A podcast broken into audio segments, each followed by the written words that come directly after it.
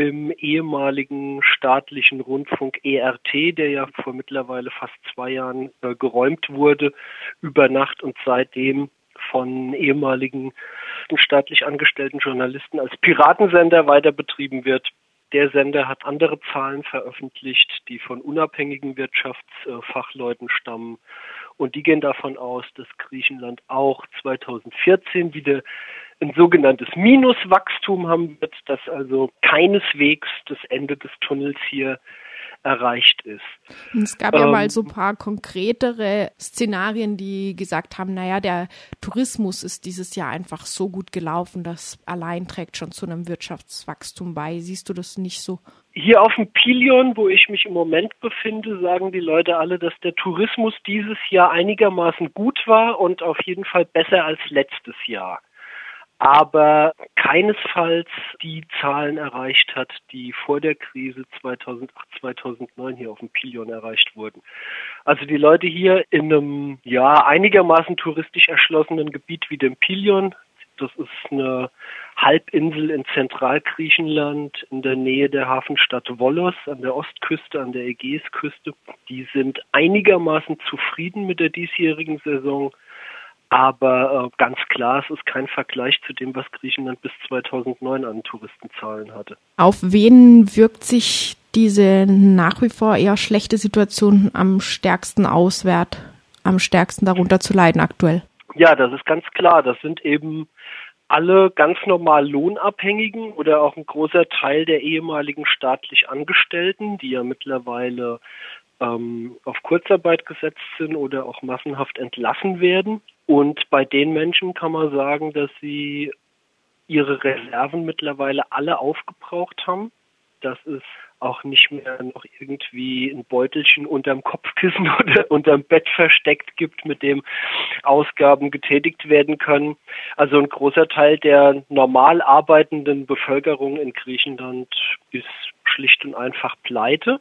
Das wird auch über diverse Zahlen kann man das belegen. Also vor schrieb die Athener Tageszeitung Ephemeridaton Syndakton am 25. Oktober, dass momentan in Griechenland täglich 6000 Beschlagnahmungen wegen Steuerschulden durchgeführt werden. Das sind ähm, sowohl Lohnpfändungen als auch Hausbeschlagnahmungen oder Wohnungsbeschlagnahmungen. In den letzten neun Monaten waren das insgesamt 688.000 Beschlagnahmungen oder Pfändungen, die bei Menschen aus Griechenland durchgeführt wurden, staatlicherseits, weil die Leute einfach ihre Steuerschulden nicht mehr bezahlen konnten. Eine andere Zahl, die auch gestern wieder in ERT, im freien Radiosender, wie gesagt, erwähnt wurde, ist, dass noch immer 29,5 Prozent der griechischen Bevölkerung arbeitslos ist dass die Arbeitslosigkeit bei jungen Menschen unter 25 Jahren noch immer bei 60 Prozent liegt. Also da hat sich auch überhaupt nichts geändert in den letzten zwei Jahren. Das hat sich eher genau auf diesem Stand stabilisiert.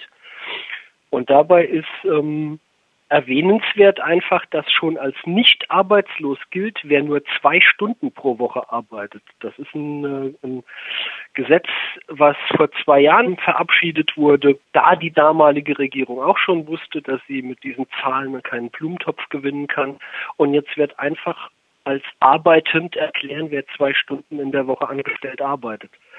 Das ist einfach lächerlich. Und ähm, wie gesagt, die Zahlen sind festgefroren bei dem Stand von knapp 30 Prozent und bei jungen Leuten bei 60 Prozent. Leute, die noch am Arbeiten sind, werden nach wie vor oft nicht bezahlt oder erst mit Monaten Verspätung bezahlt. Entweder weil auch ihr Arbeitgeber selbst nicht genug einnimmt oder weil Arbeitgeber nach wie vor die Krise ausnutzen und die Leute nicht bezahlen. Kannst du noch einen Überblick geben, wie sich die Armutsquoten entwickelt haben? ERT hat die neuesten Zahlen der griechischen Statistikbehörde Elstat veröffentlicht nach der inzwischen 30 Prozent der griechischen Bevölkerung unter oder der Armutsgrenze leben und das internationale Kinderhilfsorganisation UNICEF hat vor zwei Wochen neue Zahlen veröffentlicht. Demnach gelten inzwischen 40,5 Prozent der griechischen Kinder als armutsgefährdet. 2008 betrug diese Zahl 2008 genau vor der Krise 17,5. Das sind so die, die neuen statistischen Zahlen, die was darüber aussagen, wie sich hier die, die Armutsentwicklung der griechischen Bevölkerung verbessert oder verschlechtert, weil laut griechischer Regierung und laut Troika oder auch laut deutscher Regierung ist ja hier alles auf einem guten Weg. Dem ist keineswegs so. Lehrer und Lehrerinnen in Athen und Thessaloniki vor allem berichten, dass immer mehr Kinder, vor allem sehr kleine Kinder, morgens hungrig in die Schule kommen, weil sie kein Frühstück mehr zu Hause bekommen oder weil es tatsächlich überhaupt nur noch selten zu essen zu Hause gibt. Und ähm, die Lehrer berichten, dass es immer wieder zu Ohnmachtsanfällen von Schülern und Schülerinnen kommt, da die schlicht und einfach Hunger haben. Das ist hier auf dem Land natürlich nicht so der Fall, weil es auf dem Land klar immer noch genug zu essen gibt und auf dem Land die Leute ihr eigenes Gemüse anbauen.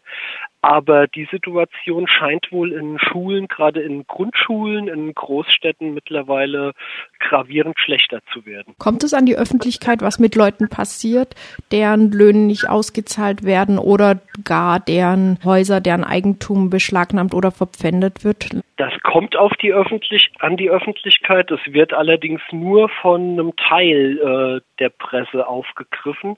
Also es gibt ein paar linke Tageszeitungen, es gibt äh, diese genossenschaftliche Tageszeitung Ephemeridaton Syndakton, die recht breit darüber berichtet. Die privaten und staatlichen Fernsehsender berichten überhaupt nicht darüber.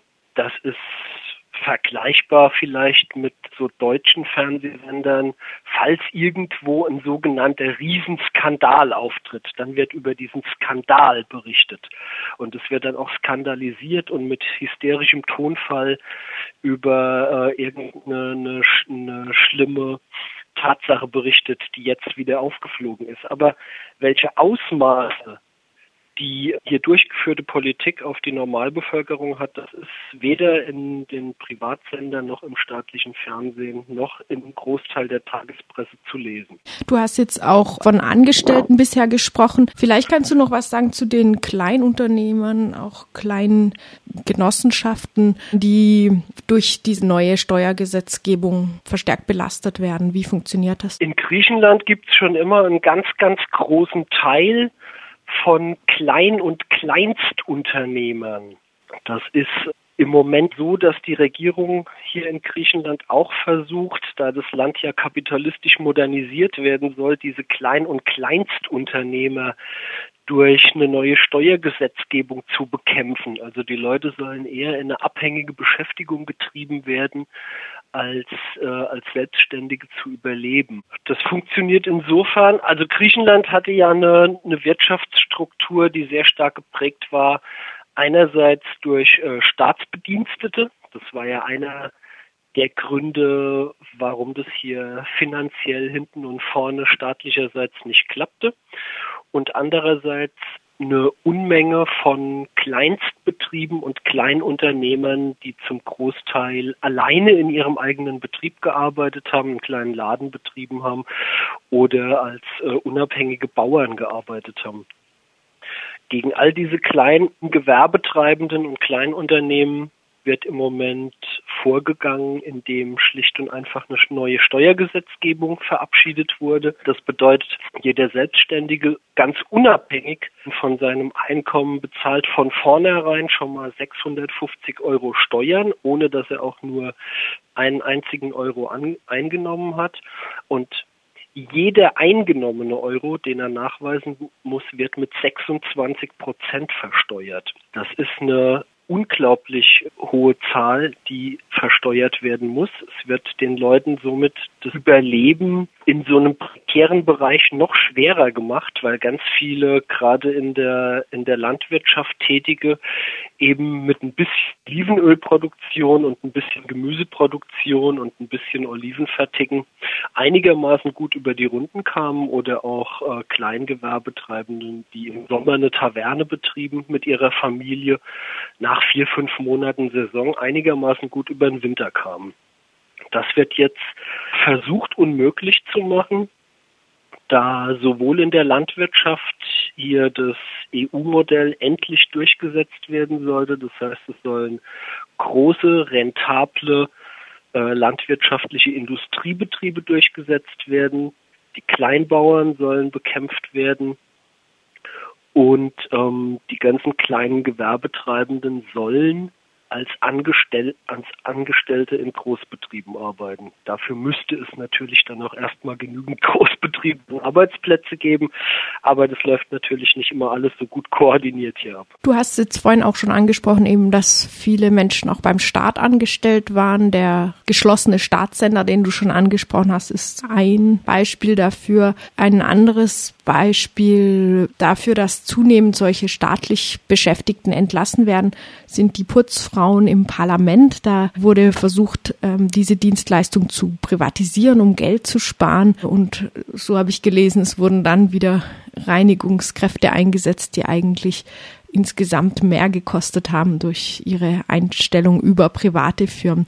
Kannst du noch was zu dem Protest der Putzfrauen sagen, die sich das aber nicht gefallen haben lassen? Ja, das ist ein sehr interessantes Beispiel für entschlossene und entschiedene Gegenwehr, gerade von der Berufsgruppe, die überhaupt nicht einkalkuliert war als widerständig. Es wurde wohl davon ausgegangen, dass Putzfrauen A keine Lobby haben, dass sie keine Kraft haben, dass sie keine starke Gewerkschaft haben und dass man sie einfach ausschmeißen kann. Die Frauen, die im Parlament geputzt haben, haben sich allerdings organisiert, haben jetzt schon mittlerweile seit über einem Jahr, glaube ich, seit weit über einem Jahr Streikposten bezogen, haben auf ihre Lage aufmerksam gemacht, haben immer wieder Demonstrationen gemacht, sind gleichzeitig gerichtlich gegen ihre Entlassung vorgegangen. Sie haben mittlerweile auch schon zweimal gerichtlich gegen den Staat Griechenland Recht bekommen. Die Regierung weigert sich aber schlicht und einfach, diese Gerichtsentscheidungen anerkennen und die Frauen wieder einzustellen. Es wurde dann mit brutaler Polizeigewalt versucht, den Streik zu brechen, indem die Frauen mit Tränengasgranaten und Schlagstockeinsatz der Sondereinsatzkommando-Bullen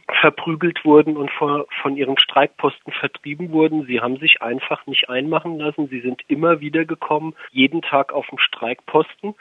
Und dieser Streik geht nach wie vor weiter. Wie gesagt, sogar gerichtlich unterstützt. Es ist nach wie vor unklar, wie es da zu einem Ende kommen sollte, da im Moment es eine verfahrene Situation ist. Die Frauen haben Recht, die Frauen sind entschlossen, ihren Kampf weiterzuführen. Die Frauen haben auch das Recht, da ihre Entlassung illegal war, für die 14 Monate, in denen sie sich schon im Kampf befinden, ihre Löhne nachbezahlt zu bekommen. Die Frauen sind entschlossen, ihren Streik weiterzuführen und ihren Widerstand fortzusetzen. Und die Regierung ist entschlossen, nicht auf die Gerichtsentscheidungen einzugehen und ähm, die Entlassungen durchzusetzen. Man kann den Frauen einfach nur Durchhaltekraft wünschen und dass sie nach wie vor die Unterstützung be bekommen, die sie von breiten Teilen der Arbeiterbewegung und der Bevölkerung in Athen auch genießen.